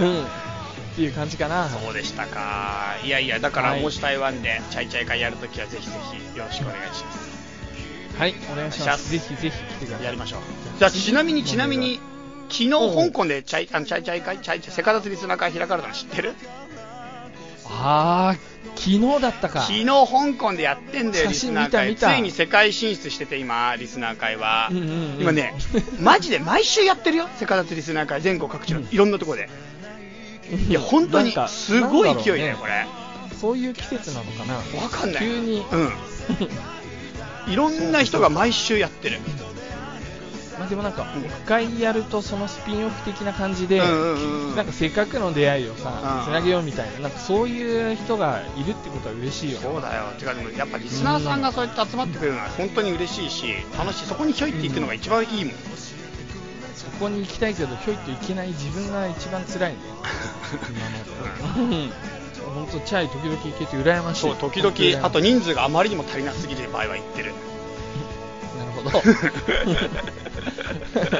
まあ都合がつけばだけどはいなるほどねはい、はいそんな感じですというわけでじゃあ次のメールチャイさんもいいでしょはい入院中の心の拠り所になりました初めてお便りいたします東京在住33歳 OL をしておりますターコイズと申しますターコイズターコイズさんさんはいはいはじめましてし私事ですがただいま人生初入院生活をしておりますえ顔に帯状疱疹ができ即日入院でした即日入院 えすげえそそれよえそうなの即日入院できんのできるんだろうねあのやばいやつだよね、ええ確かに動揺を隠しきれず入院生活が始まった時に、ふと今年初めのチャイさんの入院エピソードを思い出し聞いてみると不安だったことが嘘のように入院生活を楽しめるようになりましたそんな変わる、わかん ないすごいすごい、うんあ役立ってもらって嬉しいうん初めての経験は何でも不安ですが、少しでもチャイさんのようにポジティブに考えられて、ユッスーさんのように志高い人になりたいです。お二人のおかげで入院生活中脳内トリップして世界遺産を学びました。まだまだ寒い日が続きますのでご自愛ください。ありがとうございます。ありがとうございますタコイズさん。いや、帯状疱疹僕実は2回なってんだえ、よ。何いそれそんなに流行るもんなのや、これね、普通うねん、人生でね、一度なったらもうならないって言われてるんだけそうなどの、 2回目珍しいねって言われたんだけど、一度なったらならな子供のい時のに1回なって、なんか、あの、免疫ができるから、普通あんまりならない。だけど、なんかよーく、僕、唇にもなんだ、ヘルペスってできるんだけど、うんあれ単純方針って言うんだよね。うん要は日本語で言うと。うんでこれは帯状だから帯状にあーっとできてそれは何ヘルペスひシどいーズとン思うヘルペスシーズンじゃもうヘルペスヘルあ、ペス 本当に英語の人 なのはっきり言って S つけるだけだろこんなもんいや、わかんないよ、わかんない、全う然。ん退場っていうのが違う単語かもしんない、そもそも。あそういうこと、うんそういうこそとれだととも多単分違うと複思数うなのか何なのかっていうことがちょっと気になってしまったわなるけほでもど、ね、そもそも仕組みが変わるのかなと思って携帯が、うんうんうんうんいやーまあちょっとそれはね調べて正確なこと言った方がいいと思うけど、でも本当に痛いしすげえなんかねあの気持ち悪いしお大事にしないとちょっと後遺症がなんか残ったりするから要はチクチクなんか神経的に響くから、うんだからこうやってすぐ入院してよかったなと思って、入院中になんかかねポッドキャスト聞いてくださる方、他にもなんかねい今までもいたよねはい痛い気がする、うんうんうんうんそうなんかねあとなんか妊娠して出産の時うにんなんかポッドキャスト聞いてくださった方もいたよね、そうあとは外国に行ってる時に聞いたとかああ海外生活、まあそうそうだからまあそこら辺がパターンとして あるよね入院中にやっぱ聞くメディアなんですかね、そういう意味では、なんか役に立つって、なんかいや不安なんだよね、だってその病気の時にさ、心細い時にさ、どれぐらい役に立ってるかと思うと、まあ、あんまりなんか適当なことは言えねえなと思っちゃっても、なんか、だってさ、その人が本当にもし入院ですげえ悩んでる時にさ、なんかあんまり、ねこの病気は治んない病気だよとか言ってさ、俺が適当に言うわけねえだろいや違う違う、なんか別の話で、これ絶対死はいはぬ、いそれ絶対死ぬやつだからとか言って、それで入院してる人とかいたら、絶対やばいなと思ってさ、うわー そういうこと考えちゃう気にしなくてもいいレベルだと思う俺。いやいや、わかんないわまかんあない。言わないでしょそんなこと言わないでしょいや、わかんない。でもなんか実際ねそういう入院中みたいなこう狭い空間にいなきゃいけないっていう時にその僕らも実際には狭い空間で喋ってるけどそうなのどこで喋ってどこでなんか喋世って界んのに 出てうん部屋部屋ううんんだけどなんかすごい世界を旅行してるような気分になななるっていうのがちょっといいよね、あ、そう、うんなんか、なってるそうしたいよねんなってるちゃんとそこはそチャれイ僕いや時々なってあ、る本当。うんいいじゃん。今すぐではなくてもでもあ将来そこに行く自分みたいな想像しなあがーら確かに行ってみようの候補には増えるよね。増える増増ええるるねうんういいと思いますよんそうですか。でも本当よかった。はい少しでも役に立ったならありがとうございます。僕のお大事にしてく入ださい院が誰かの役に立ってよかっ た。はい、はいそれでは次のメールいきます、はい。えーっとね、ま、こんにちはゆきいたでもうすユキータもう一回来たのそうなんだよ、まあ来たのゆきいたさん。読んだけどね、このメールも。ユキータ まあ、あ来たのか返事なんだけど、はいじゃあちょっとあの一部割愛しますけれども、まあ、番組の中でメールを読んでいただきありがとうございまはした、いはいはい。ツイッターで私の名前が入っていないから再編集してくださったということを知りお二人の人への接し方に感動しましいたやいやいや、本当ありがとうございます。本当ユキータの場合は再編集でなんとかなったけど、今まで落としてる人もいるかもしんねえ からさ。全員にできてる自信もちょっとねえからさ。そういう人の人はもしかしたら、チキショーって思ってるかもしれない。なんでユキータだ け。特別扱特い別扱いかよ。まあ、その後もいろいろ書いてくださってるんですけど、はいはい推進がすごい気になってあ、それで今回。そうなんですよぜひ読みたい推進、うんザンジバルではサマーリゾートではなく世界遺産と雑学の旅のリアル旅をしてきました、うが長くなるのでまた今度かっこ笑い、ん。うん。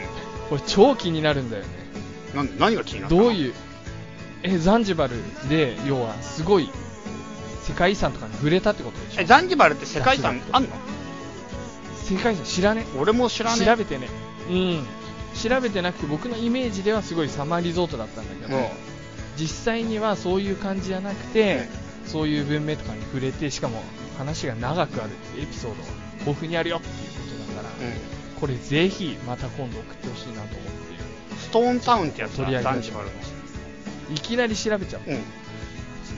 まあいいやそうだねそれのことなんだろうねきっとうんねちょっと俺もう気になる楽しみ気になるして一切情報入れずにメールお待ちしてまもすうお待ちしてます。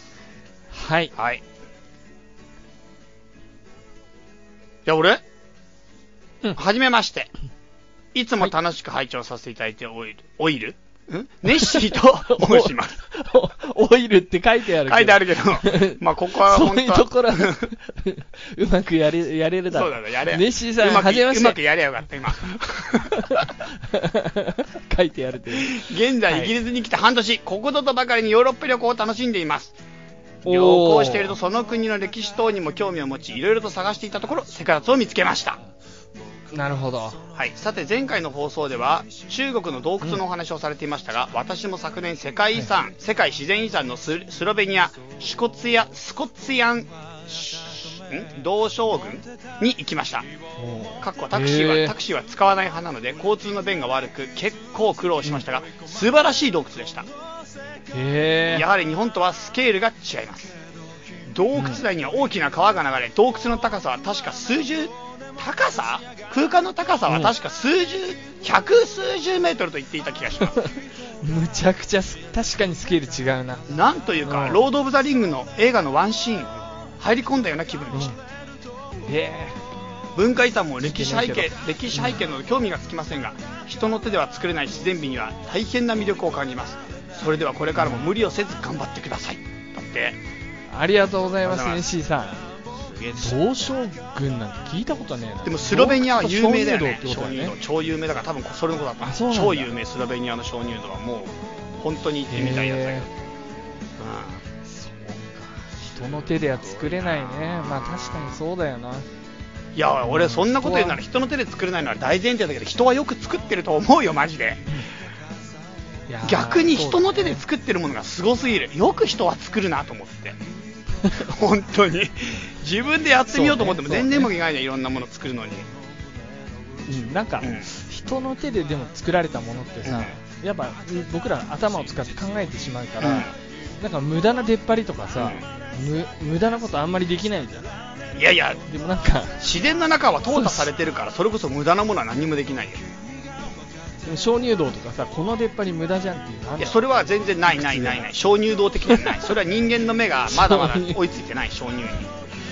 さあそうですかそうですよ無駄は ないよ、無駄ないの、うん、ないでしょ全部とあの流れてってとあの水とかで溶けてくじゃんあの削ってくじゃん、うんうん無駄な部分は全部、だから無駄の部分は全部ないよあそうそうでですよ人す間そうよいりう風にも自然を見てるんだね、うん、だって水の流れすごいもんあれめっちゃすごいもん結構そういう風に意外とさらっと深いこと言うよねえ今深い深いの意外と深いと思うどういうこと水の流れで自然に無駄はない一つも無駄はないと思うないよ無駄はないよ自然の、世界に起こる現象には本来何一つ無駄はないんだよなるほ我々どの目で見た時に自分の理解を超えてしまっているものとか、あとは自分のなんていうか生活圏に関係なかったりあとは損得の中で得にならないと思ってるものを無駄っていうふうに俺らが押し込めちゃうだけであって、うん元来無駄は全一つ何一つないんだようんなるほどね、悟っとるなそういうことですなうんわはい、かりましたはい、はいネッシーさんありがとうありがとうございますネッシーネッシーかはいでねそのネッシーさんのねちょっと続けて読みたいのはね、はいえーこちらですタイトルいつも聞いてますなんですけど、チャイさんユッスーさんこんにちは現在イギリスに留学している大学生のチュロと申しまイすギリス多いなえ イギリスつながんだよ今この瞬間に俺この前会ったリスナーさんもイギリスに留学して帰ってきた人だったな、あマジで、うん俺その人2年前から目つけてたんだけどそれ でおうおう連絡取っててで帰ってくるタイミングがあるっていうから会ったのうんうんうんそれで2月14日2人でねそれ男なんだけどうん2月14日2人うんでうんあの酒飲みに行ってその1週間後か2週間後に今度カナダ行っちゃったよ、マジか、うん、でもなんかイギリス行ってたねその人もねバレンタインデー何やってんだっていうのはその日しかさそておのき日しか空いてなかったし俺その日めっちゃ空いてたから その日にしようか なるほどねそうでチュロさんのメールですけれども、はいチュロさんまあ、ちょっとね、はい、間飛ばしますけど、うんかなり昔、うん幸せとは何かという話題があり、うんそれに対してチャイさんが幸せとはあったかいだと述べていた話が私は最も印象に残っていますええ私の場合幸せとは豊かになることだと思っています、うんこの場合の豊かは何も物質的に豊かになるという意味ではなく家族や友人と時間を過ごす知らない土地を旅する本で知らない知識を得るそういった行為を通じて自分という空のグラスに少しずつ水が注がれていくような感覚を通じて自分の人生がより満たされていくといった意味ですなんだか非常に死に滅裂で長くなってしまいましたがこれからも楽しいポッドキャストを続けてくだされば幸いですはいなるほどすごいなまずはネッシーとチュロさんもぜひ、あのね、ツイッターかなんかでつながってやり取りしてほしいね。会ってほしい。イギリスでももうイギリスオフ会またイギリスリスナー会とりあえずリスナー会から始めてくださうい。うん。ぜひぜひぜんひ。なるほどねイギリスはマジで寒いと思うからそういう意味では苦手です な上いきになり上にありすぎだもん苦手とかだっ言うなて上にありすぎだもいんやー、上にありしすぎかだもけどめっちゃ曇ってるって聞くしいや、でもイギリスから来た留学生近く住んでるけど、うんまあ、めっちゃいい、ね、あそういいキャラだし。うん。へえでもなんかロンドンあたりは暖流が流れてるから、まあ、言うほど寒くないんでしょそうなのうん。でも海の中に入って生活してるわけじゃないだろいや、わかんない暖流けど。ってそんな影響あんのあった南風が吹いてくると、東北でも全然違うぞ。全くえなに暖流が流れて北風るがと吹い南風が吹いてくるのそういうことでしょだって気候がさ、暖流に乗って暖かい風が来南るから。風が来るんだったらもう本当にかなりやってくる、うんなんかあのポケットビスケッツの歌であったもんかなりねやってくる南ってやつかなり歌っちゃダメか伝えてようそだようそうあれいいよねいいんじゃない南風好きで俺。うん、ポポケビこないだ車で聞いて るのになんかなんかま感だ動しちゃっ、た。まだなんか、涙出そうになマっジちでゃっポケビいいよな。 た。ポケビ大好き。ユッスが超好きだったの知ってるポケビブラビー俺も好きだった。うん。あ、チャイも好きだあった。好きだった。ポケビ意ブラ外ビだわー好。きだった。ほとんど音楽聴かないチャそうイほが。とんど聞かないけど意あれ好 きだあ俺ねちょっと千秋が好きだったんだよね、あ、それはもっと意外。ええ。千秋そうながんだまあもっと言うと千秋が好きだった子に似てたんだよねそれはもうどうでもよくなっ てきた。どうでもよくなってき たな。なるほどね。そうか。そうか、そうか。そんな感じだねまあでもいいんじゃないですか。それが当時俺が好きだった子に千秋が似ててそれでなんか刷り込まれてきてだんだんいろんなこと が結果的に千秋がす歌ってる歌が好きになっちゃったっていうのが今今残ってるそこ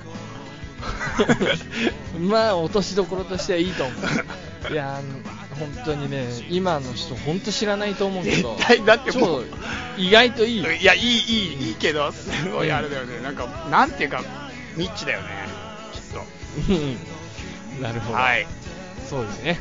はい。ありがとう、チロ。ありがとううん。どんどんは行きいまし、ょおいまあ、俺か、あ、これ順番こなの。う。うん。あ、わかそっうよたそうよ。楽しく聞かせていただいております。チャイさん、ユースさん、初めてお便りをおた送らせていただきます。黄金司祭と申します。はじめましはじて。めまして。最近この番組に出会い、毎回楽しみに聞かせてもらっています。ありがとうございます。自分は海外旅行は小2の頃グアムに行ったきりですが昨年高校の生徒会活動で日本に訪れたブラジルの高校生と交流したりルワンダに上靴を送ったりと世界とつながる機会が多くありましたおー、まだ高校生なんだね。自分はまだ高校生で海外旅行は到底できませんが大学生になったら勇気を出して海外へ行き世界脱でも取り上げると世界遺産を見てみたいですねこれからも楽しい配信待ってますあ高校生なのかうん。ありがとう。生徒会やってるってすごくない、この人生徒会活動そうでしなのょそうなんだよ。いや、もう本当にさ、せかだつ進めてよ。あの、放送の時間とかに。え放送の時間どうやって進めんのえ、あの、生徒会会長の黄金司祭ですって言って、お昼ご飯美味しいですかみたいな。うん感じで行って今日はセカ雑あごめんなさいあの世界遺産と雑学の旅っていうインターネット番組を流したいと思います マジでどこうぞ学校に流すのはいどうぞうんもうもうもう流してすごい流なしてセカダツがどっかの学校に流れたら面白いなやそうだよ放送室ジャックをしてほしいねべえじゃん普通だったら放送委員のやつとかがやると権力ないから、もう先生何やってんだって言って怒られでもてそれぐらいがちょうどいいと思う 本当に それそれは昔のね、あの映画とかによくあったけどちょうどいいと思う青春映画とかにそういうんじゃなくて、うんもう生徒会の権力を使って、根回しをして、先生とかにも、うんあのちょっとこういう趣旨の番組なんですけどお昼時間にとか言って高校生って結構聞いてんのかな高校生ってポッドキャスト聞くのかないや高校生は、聞か聞いてないと思うけど、やっぱ知る機会がそんな少なういんし、うんうんだけど聞いたらなんていうのかなみんなスマホ持ってるかうら、んうんうん要はなんだ技術的に難しいってことは絶対ないんだよそうだよね高校生なんてそうだだよねからそうだからもうあの最後に iPhone 持ってる人はポッドキャストのところからランキングであの50位から100位の中に入ってるやつを探してクリックして登録してください無料ですって言ってくれれば、もう一気に500人ぐらい聞いてくれるんじゃないですかうん一つのそんな学い校ない一つの学校丸ごと一つの学校、うん、50人ぐらい聞いてくれるかもねえーそこうなんです高校生結構聞いてんのかななんか高校生の人ってそんなにメールもらったことなかったかもしれないからちょっと新鮮かもし確かれにない確かに、うんうんそれもちょっと嬉しくて、うんうんうん今回紹介させてもらったんだよねはいよろしくよろしく黄金したよろしくよろしくよろし うんあんまりプレッシャー感じないでね冗談だから感じるよねうん はいというわけで次のメール読ませていただきますよ結構あるねこれはねそうなんだよ今回ねメールね全部ね、あのちょっとね短くポイントだけ読ませていただいてるんですけどそれでもたくさんあります、はいはい。えー、セカダツ畳女子会 in 東京のご報告ということですよ。チャイさん、ユッスーさん、こんにちは。風町です。風町風町問題はまだ解決してない からねそうだね。そう僕は風町俺っはてずっとか読んでる。風町と呼んでるなんか、チャイの方が合ってる気がするけどな。まあいいや。でもトルコ語えー先的日には風町があってんだよそれ前も言ったと思うけどトルコ語的には風町 絶対でも俺は日本語で今回読んでる風町です。はい。先日2月4日に東京日本橋にて開催しましたセカザツ畳女子会の報告をさせてすいごいたな、だこ女うと子会。メールしました。いいなすごいね、えー皆さんそれぞれ好きな配信会があったり番組を聞いてから実際に世界遺産を見に行ったらすごく良かったとか海外に住んでいらした方のリアルなお話を聞いたりユッスーさんがガーナでどんなお仕事をするのか、うんユッスーさんの彼女の話とかチャイさんは体が細いからあれじゃ寒いだろうえ、俺のこと見た ことある高いだろちょっと待って、俺の体をどうやって見たの、この人 は。誰が、風間内さんお会いしたことないだころう、ね、の後、この後お会いしたんだけど、この後っていうか、この女子会の後だよ。はいそれこそ、か多分、うんそのいろんな人の話こういう話が出たっていうのうんを立て続けに上げてくれてんだよねあ、ちょっと待って、それ面白くない私はこう見たっていうか、こう聞いたっていうのをずっと集めて、その人を、絵を描いたりするのかな。私はこう聞いた、 私はこうだと思うっていうのみんなで集めてさ。確かにそれこれでも今聞いた人うん。いやチャイ君は声とか喋り方からなんかすごいずんぐりむっくりしたう偉そうな感じの人だと思われてるけど、うん、うん、そうそう、そう思われてる。うんそうすごいね思われてる、うんでも実際は結構華奢なんいやだよ、ね、結構っていうかかなりガリガリなタイプでそれで今筋トレしてん だからそうそうまあ、それで寒さに弱いんだけど、うんまあなぜ行ったこともない世界遺産のチャイさんあれほどまでに説得力ある語りができるのか、など女性ならではの勝手なおしゃべりを楽しみましおうたかっこ笑い楽しんでくれればいいよえーぜね、うん何でも話してくれてありがたいねうん全員とお話しすることはできなかったのですが皆さんのセカザツへの愛を感じることができましたしこんなに人とつながることのできる番組は他にないと実感しまいしたやいやいや本当にもう番組じゃないもんすごい全ね員我々がやってんのは主主催者が全員と話せないってすごいなそんな集まったえちょっとびっくりした全員とお話しすることはできなかったそれちょっとやばいですよ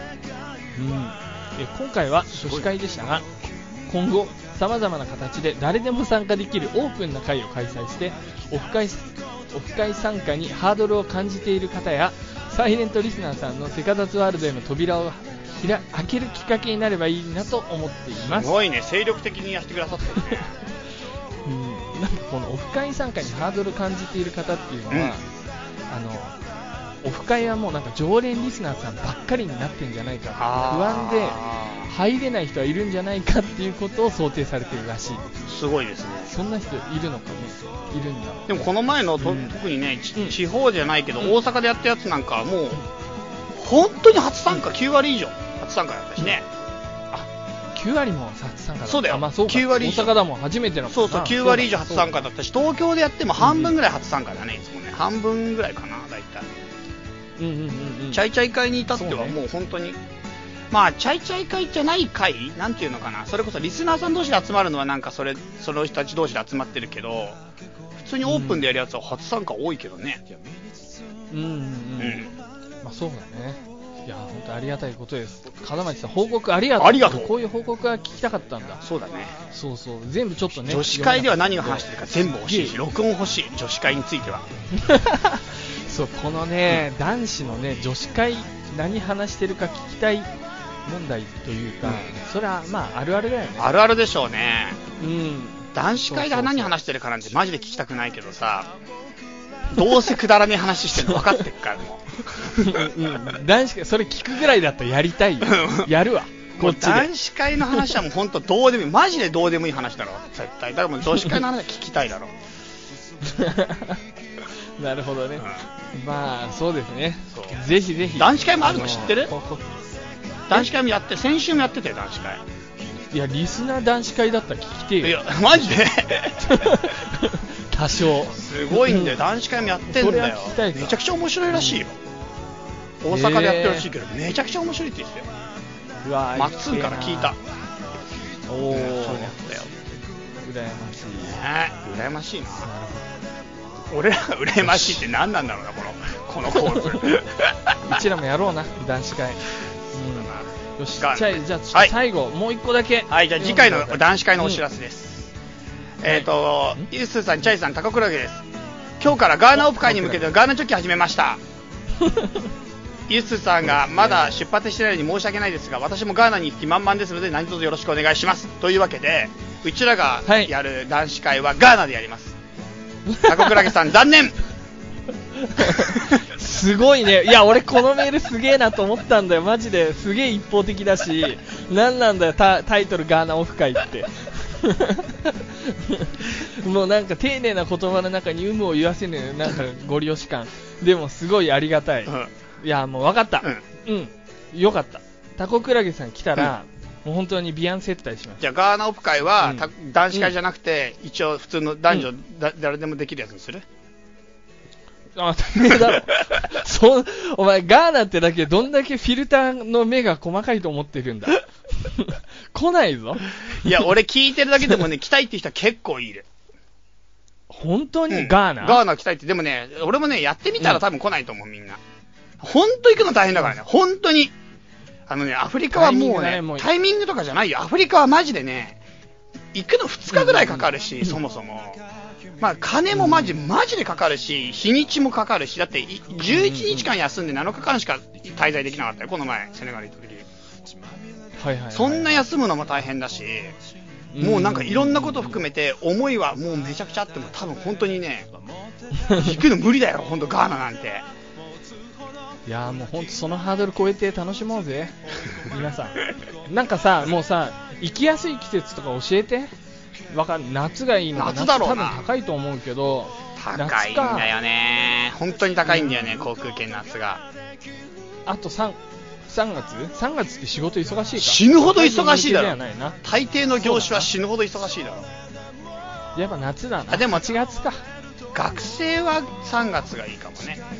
うん学生はね意外といさやでもみんなにとってやっぱりいいシーズンってちょっとないね。うん9月わかんない。俺、普通に休めるイメージは全くないけどな、9月なんてな。うん分かったじゃあちょっといろいろ考えとく、うんでもなんかとりあえずちょうど1年経った頃ぐらいがいいなと正直思ってるのでガーナオフ会。まあ来年の6月以降でお願いしま楽しみだな、はいガーナオフ会。ガーナで何やる植林す植林おー植林体験そんなのいくらでもいくらでもやらし てやるよすげえ偉そうに言うけど 何でもさしてあげるガーナオフ会、うんガーナに行けば何でもさせてくれる、うんもう本当に本当に貢献したいっていう人があればもうガチの本当にそういうプロジェクトプロプロジェクトっていうかなんだキャンペーンみたいなのもできるし、うん、そこら辺はもう本当にリゾート気分を意外と味わいたいとか、いろんなみんな違うこと言ったらどうするの10人中10人全員違うことやりたいいやもうやるやるやるもうみんなおあなたはホームステイあなたはワークキャンプあなたはリゾート うんそれでいこそうですねう、うんはい、こんな感じですかそんな感じですね。はい、メールすごい何分かかったのかわかんないけど、30分ぐらい読んだような気がします。はいはい。そんな感じで、はい3月ですね。チャイ君なんかありますか特にもうほんと3月今めちゃくちゃ忙しいんだよあとうんうんうんあれだねめちゃくちゃ忙しいけどでもまあもう一息だ、頑張ろうそううんね。ちょっと4月は、結構大きな発表するかもしれゆすゆすがない。いやー、でもなんか、大ニュースだけだとなんかそれがちょっと印象に残りすぎると、くだらないニュースもちょっとたくさん作っておこうと思ほんとう。うん。 OK そんな感じで、はいじゃあ皆さん花粉症とかね大変な時期だと思いますけれども体調を気をつけて元気よく健やかな日々をお過ごしくださいさようならさよならこの番組はたびたびプロジェクトと茶間会議の提供でお送りしました。